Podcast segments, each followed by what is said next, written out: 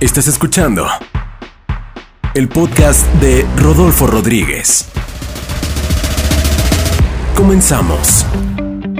¿Cómo están todos? Bienvenidos. Hoy tengo la emoción de presentar a un gran invitado, Marco Castañeda de 14 años. Es la primera vez que entrevisto a alguien de esta edad y me entusiasma muchísimo porque ya lo escuché, porque ya vi lo que él sabe, no solamente lo que sabe, sino lo que ha puesto en práctica sus 14 años, cómo desarrolló una mentalidad. Lo escuché en un podcast hablando de finanzas ¿sabe qué? Fue irresistible, de verdad, poderle escribir, decirle, oye, quiero entrevistarte, quiero que te escuche la comunidad que de alguna forma hemos venido construyendo, que son todas aquellas personas que, quieren emprender y saben la importancia de tener, eh, obviamente, la mentalidad, la información de las finanzas, la información de, cómo ir eh, a una edad temprana ejerciendo esto, no solamente para nosotros, sino también para nuestros hijos, ¿verdad? Entonces, hoy prepárense porque van a ver las preguntas que le voy a hacer a Marco Castañeda, así que vamos a comenzar este podcast.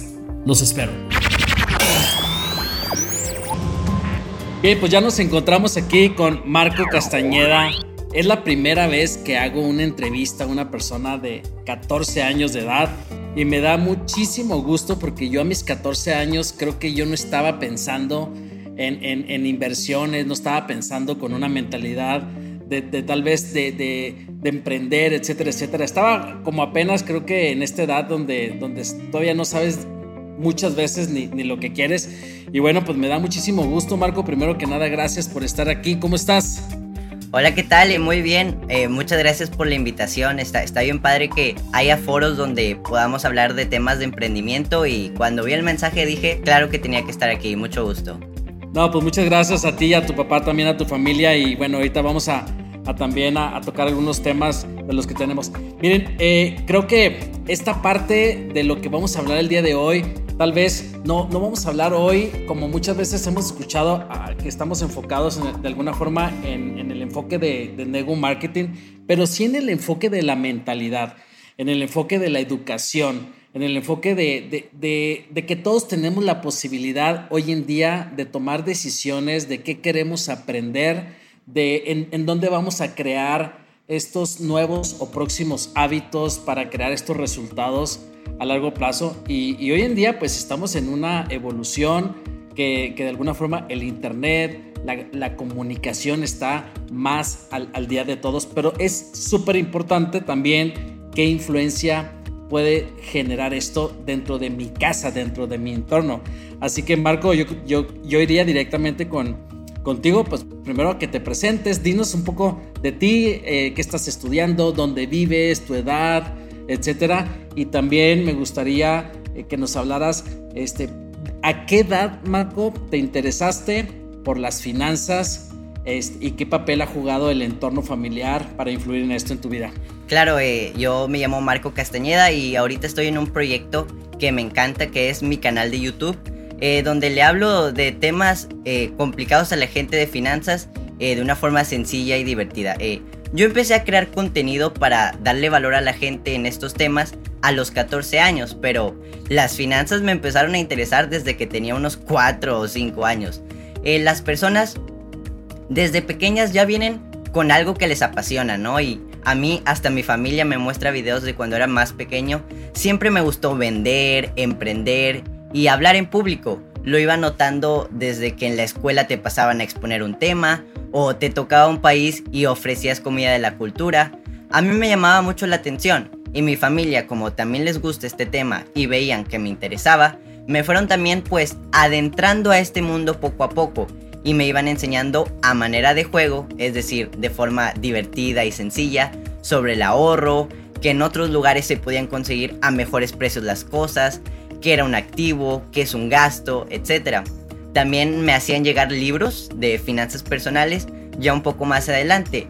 Y yo creo que cuando me encantó este mundo y decidí que quería entrar de verdad, fue cuando lo que aprendía lo aplicaba en la vida real y funcionaba en ese momento decía yo, quiero saber más de esto. Eh, me acuerdo mucho que como niño, pues me motivan mucho los juguetes, poder comprar más. Y la primera vez que ahorré durante un tiempo y vi que gracias a eso al final podía tener una gratificación mayor, en ese momento quise aprender mucho más. Después ya me contaban, bueno, ese es un tipo de ahorro, pero existen más ahorros y más cosas, la inversión, el ahorro para especular, y a partir de ahí empecé a querer aprender mucho más. Oye Marco, cuando hablas de, de, gratificación y cuando hablas de que me decían que existían otras cosas, ¿a qué te refieres con eso? ¿Quién, ¿Quiénes son esas otras personas? Este, bueno, ahorita mis principales mentores eh, son mis papás y también pues ahorita hay mucho contenido eh, en YouTube, en, en Spotify que puedes este, buscar a muchas personas que también te dan consejos y esos aunque no directamente, también los considero mentores, igualmente los que están en los libros. Este, cuando fue eso, era, haz de cuenta, a mí me daban las ferias el domingo y me decían, bueno, tú ahorita te podrías comprar este juguete pequeño, pero si ahorras durante un cierto tiempo, te esperas, puedes tener una recompensa más grande, este juguete más grande. Entonces, a mí como niño, pues eso me motivaba bastante les hacía caso y la primera vez que funcionó dije, de aquí soy y quise aprender mucho más. Wow, wow, qué interesante. Qué interesante, Marco. Este, oye, y, cuando eras niño, o sea, ¿qué, fue lo primero así que vendiste? Es curioso y me encanta platicarlo porque cuando ves a alguien con mucha trayectoria, pues lo ves invirtiendo en bienes raíces, que ya tienen su empresa bien construida, pero poco se habla de los cimientos, ¿no? De cómo llegaron a eso. Te voy a compartir de lo primero que vendí porque empecé desde abajo. Me acuerdo que con cariño mi primer negocio fue vender dulces en la escuela, así como lo oyes. Y es que en ese momento yo ya tenía el hábito de ahorrar y yo estaba aprendiendo a que debías invertirlo, a no dejarlo congelado ese dinero. Entonces yo pensé, ¿qué podía hacer hoy? Yo siempre he sido de acción inmediata, aplicarlo ya. Y pues a mí en mi escuela te daban permiso y era algo que yo podía hacer. Y aunque sea un pequeño negocio, realmente aprendes mucho sobre las ventas. Por ejemplo, una anécdota, mis demás compañeros que vendían dulces también se quedaban parados en un lugar esperando a que tú fueras y les pidieras. Yo me di cuenta que eso no funcionaba y yo iba hacia el cliente.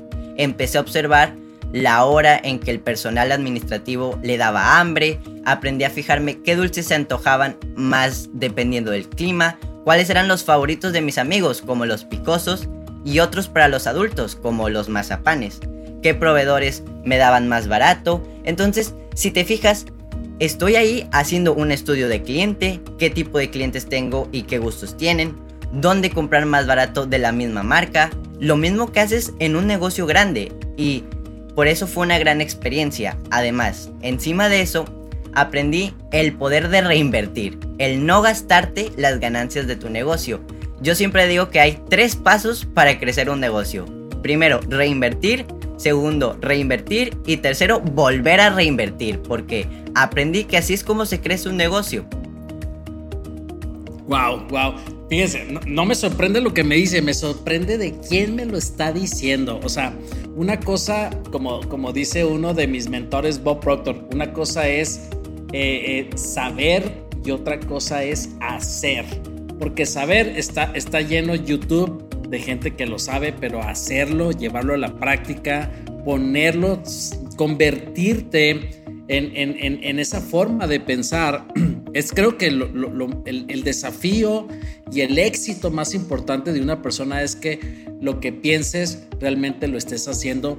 Oye, oye Marco, y, bueno, yo, yo también me considero una persona que, que, ha tenido como este espíritu de emprendedor y hacer cosas, pero en, el caso mío, ah, yo no sé si es el tuyo, en el caso mío también existe de pronto eh, ciertos temores, ciertos, no sé, el rechazo y qué pasa si no, si no se vende y, te ha tocado algo así y cómo lo has enfrentado. Sí, eh, muy interesante este que me comentas porque pues antes de siquiera empezar, con cualquier cosa siempre viene el miedo al rechazo, eh, el miedo al no, ¿verdad?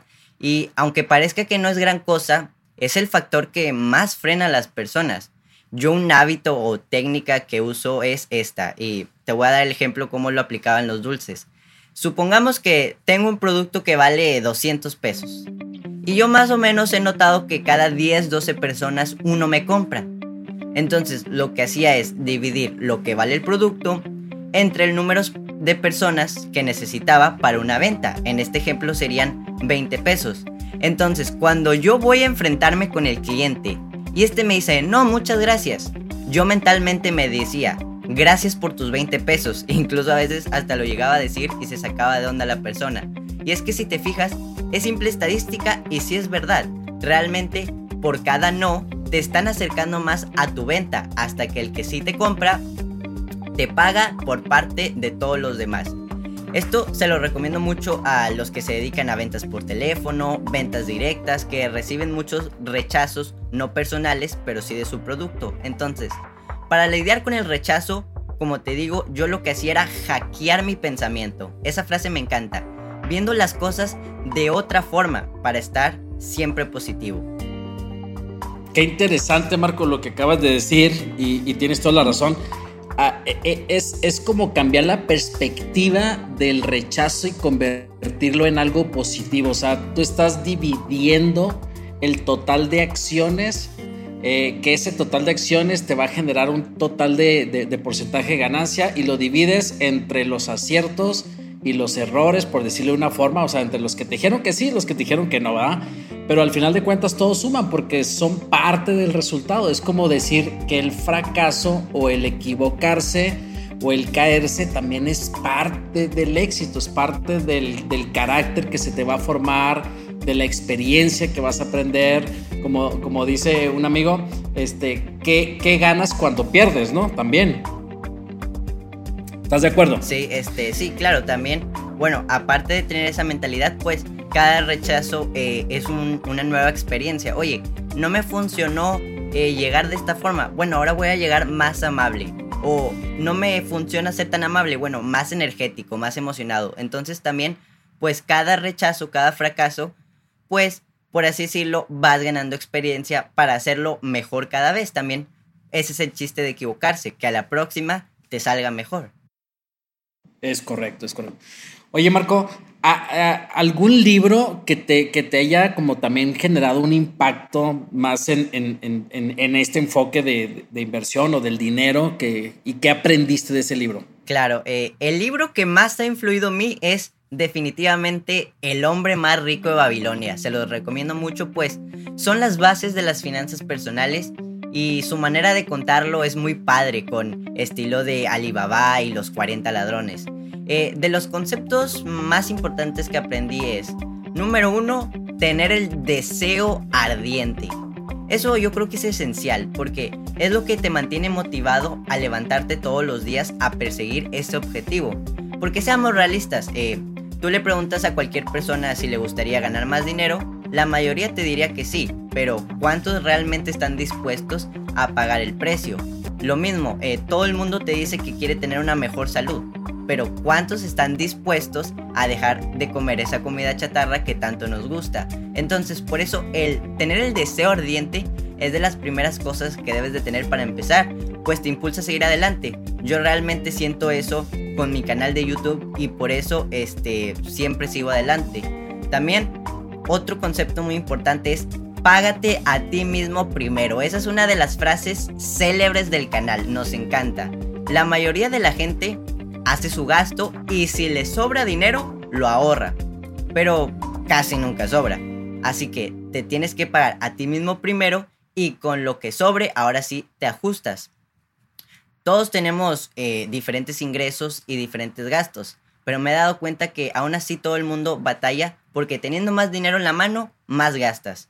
Este, le pagas al súper, le pagas al banco, le pagas a la escuela, le pagas a todos menos a ti. Entonces, eh, yo creo que pagarte a ti mismo primero y después ya ajustar tus gastos es fundamental para empezar a crecer.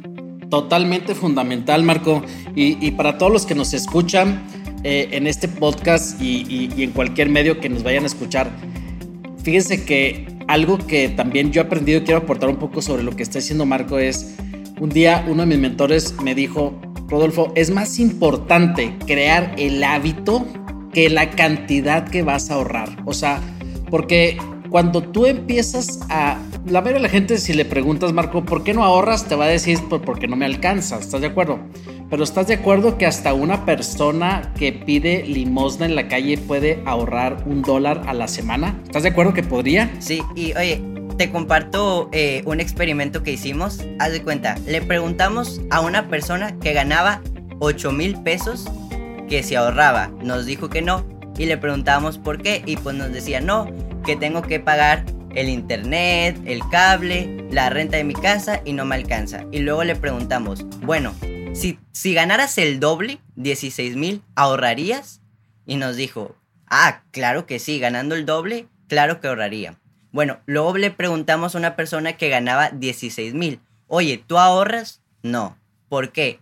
Oye, no, que tengo que pagar el coche, la hipoteca, tengo una tele que todavía no termino de pagar y por eso no he ahorrado. Y le dijimos, bueno, si ganaras el doble, 32 mil pesos, ¿ahorrarías? Y nos dijo, uy, sí, hasta te ahorro el 30% si quieres. y luego fuimos con una persona que ganaba eso y la misma historia. Entonces, es algo psicológico que ya tenemos, que cuando tenemos más dinero en la mano, más gastamos. Entonces, yo creo que, como tú dices, no importa la cantidad, sino el hábito de ahorrar es súper importante.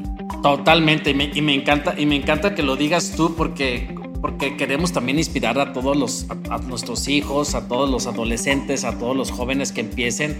Eh, creo que todos los padres pudiéramos transmitirles a los hijos que ahorren 10 pesos a la semana, 20 pesos, 50 pesos, lo que sea, o sea, un dólar que, es algo creo que se escucha hasta alcanzable o hasta ridículo. ¿no? Dice, ¿qué voy a hacer con un dólar si ahorro?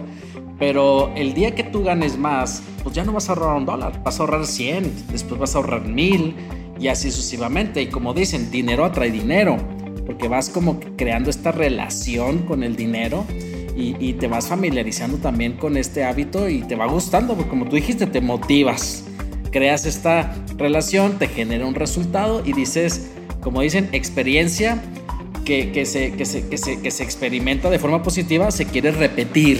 Es, es obvio que, queremos generar esa repetición. Este, Marco, eh, ¿qué ha sido tu emprendimiento eh, más grande o lucrativo que, actualmente has hecho? Eh, sí, te voy a platicar la historia porque es muy curiosa. en una ocasión, mis papás estaban invirtiendo en un departamento de una sola habitación. Y este tipo de departamentos estaba dirigida a ejecutivos solos o parejas recién casadas o sin hijos. El número de cajones de estacionamiento que te daban era en base al número de habitaciones, entonces este solo tenía uno. Y mi papá estaba viendo y quería comprar un cajón extra porque generalmente se ocupa a las parejas tienen un carro cada uno. Y me propuso que yo invirtiera en el estacionamiento extra. Fue curioso porque haciendo los cálculos el departamento te arrojaba un cap rate de 7.5 de rendimiento anual. Y el cajón de estacionamiento nos sorprendió que, que a lo que lo podíamos rentar nos daba más. Nos arrojaba un cap rate de 9% de rendimiento al año. Entonces nos gustó mucho la idea y ya después de hacer números eh, lo decidí adquirir. Y así fue como hice mi más grande inversión en bienes raíces hasta el momento. Claro, yo para llegar a ese punto tuve un recorrido de varios negocios, como te contaba, el de los dulces, luego vendí tenis presencialmente y luego en línea, varias inversiones relámpago de temporada, etcétera, que me ayudaron a irme capitalizando para poder invertir en este tipo de proyectos más grandes. Oh, excelente, excelente. Oye, Marco, eh, como, como activo, como activo de lo que tú has, ya sea un intangible o ya sea un tangible, ¿cuál es, cuál, cuál es como tu, tu, mayor este, activo que tú, que tú consideras que tienes o que has creado o que has aprendido? Claro, este, bueno, ahorita hay algo que se llama, eh, son formas más baratas de poder invertir en bienes raíces como las famosas fibras o 100ladrillos.com que con 20 o 30 pesos ya puede ser parte de una inversión en bienes raíces. Este, yo diría que mi más grande hasta ese hasta el momento es eh, el cajón de estacionamiento porque es el que más gran cantidad he invertido. También tengo eh, un, porcentaje en algunos proyectos más grandes, pero yo creo que el, ese cajón es, se podría considerar mi mayor porque soy el que soy el dueño de ese, por así decirlo. Claro, claro. Oye, mucha gente pensaría, porque eh, hay, hay, hay, veces que dices, es que como que todo a su etapa, todo a su, a su, a su tiempo. Entonces, como que a veces dices, ¿por qué le enseño a mi hijo que tiene 14 años esto si, si todavía está muy, está muy chiquito? Este, no quiero que deje de ser, no, no, no, quiero que deje de vivir su etapa. ¿Qué ha sido para ti eso, Marcos? ¿Has dejado de, de, de jugar, de, de, hacer lo que hace una persona de tu edad? ¿O, cómo tú ves eso? Eh, la verdad es que no, para nada. Eh, mucha gente piensa que cuando te aplicas, sobre todo cuando eres joven, vas a dejar de ir a fiestas, que ya no vas a jugar videojuegos. Y la verdad es que todo lo contrario, eh, cuando tú empiezas a administrar tu tiempo y tu dinero, disfrutas más. Te comparto que en mi experiencia, uno de mis mentores me enseñó algo que se llama arquitectura semanal, que es sentarte unos 15 a 20 minutos a planear tu semana lo que tienes que lograr, trabajos, horarios, objetivos, etc. Me, interesó mucho y lo empecé a aplicar. Al principio yo creí que eso iba a hacer que mi vida estuviera muy agendada y que me iba a sentir que trabajaba mucho, pero todo lo contrario. Y es que no, hombre, ¿no sabes? La magia que es sentarte a planificar. Me ayudó mucho a ser más productivo y curiosamente pude tener más tiempo para otras actividades que disfruto. E incluso gracias a las finanzas me va muy bien en la escuela y es que las finanzas personales yo pienso que son como educación para la vida o no sé cómo lo veas tú. Totalmente, totalmente.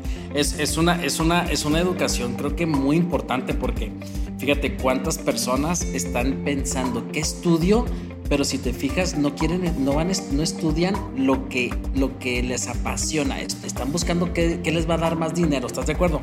Y tú sabes que cuando tú estudias o cuando tú te preparas en algo que te apasiona, que va conectado con contigo, tu propósito, tus metas, este, pues cuando tú tienes el buen manejo del dinero o la mentalidad, pues lo que hagas, puedes hacer el dinero que quieras, ¿sí?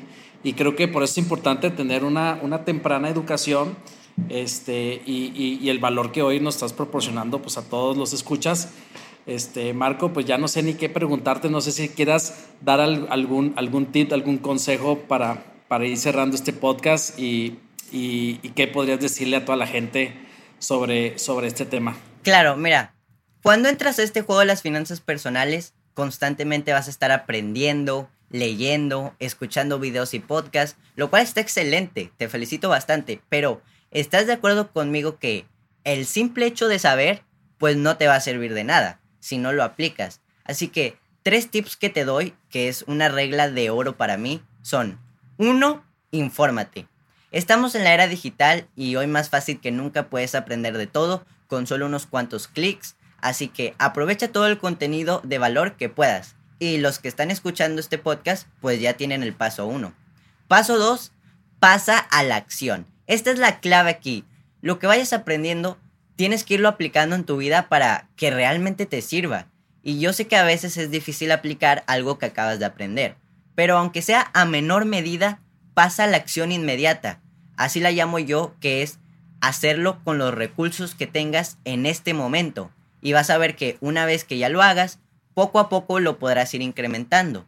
Y tres, y más importante, suena gracioso, pero repetir el paso 1 y 2. No basta con que una vez te informes y lo hagas.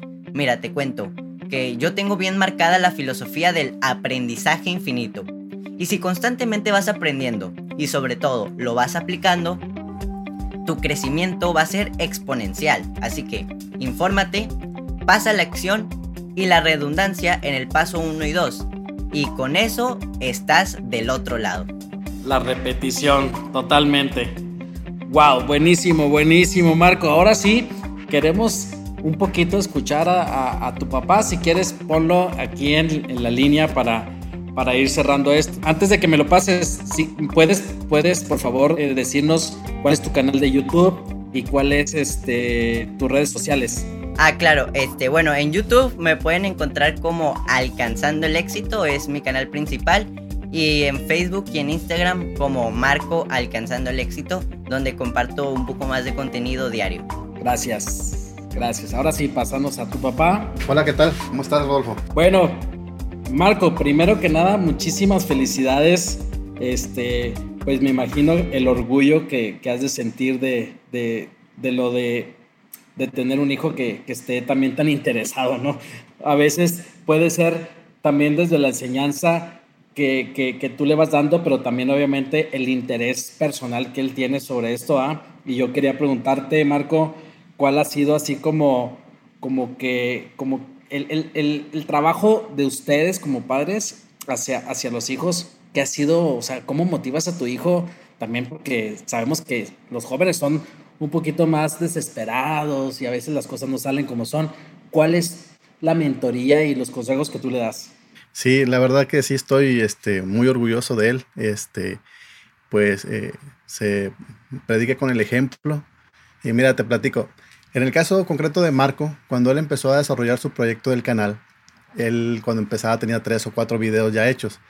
Y se me ocurrió oh, que para llegar a un número mayor de espectadores, este, pudiera traducir en inglés esos videos que ya tenía. Y ya que el mercado americano pues es más grande. En teoría iba a ser más fácil porque ya tenía el contenido, la edición. Pero al momento que él se puso a trabajar, realmente el trabajo sí fue mucho, estuvo, estuvo pesado.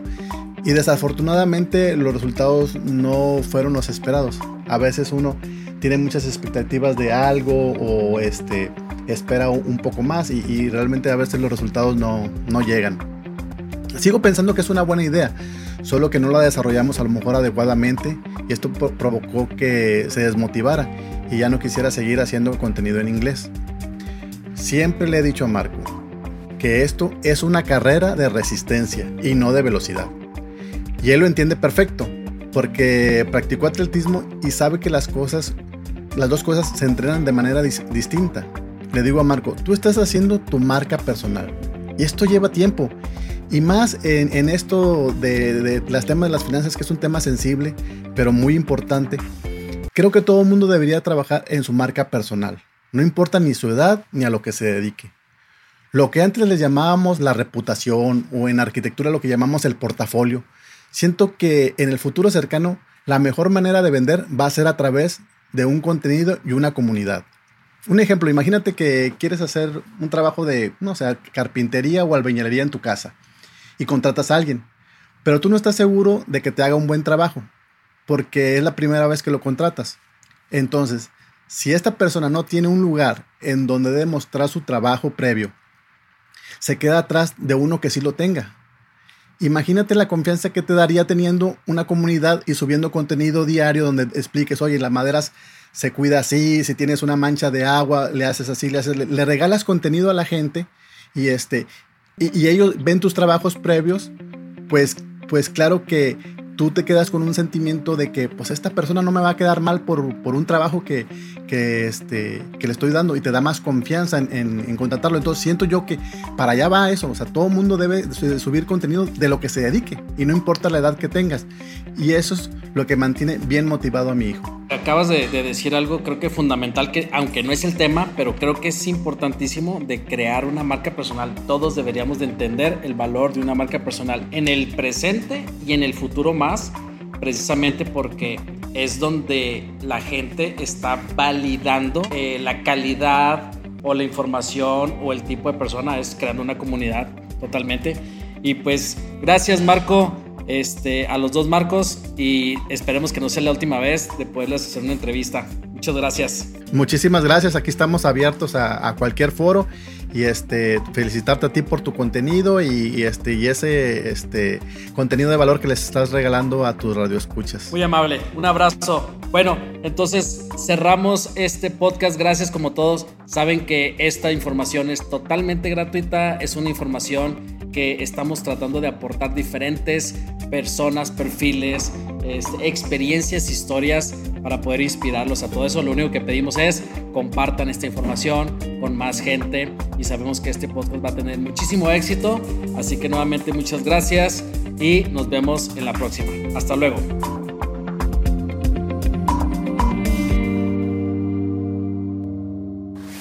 Este fue el podcast de Rodolfo Rodríguez. Nos vemos en el siguiente episodio.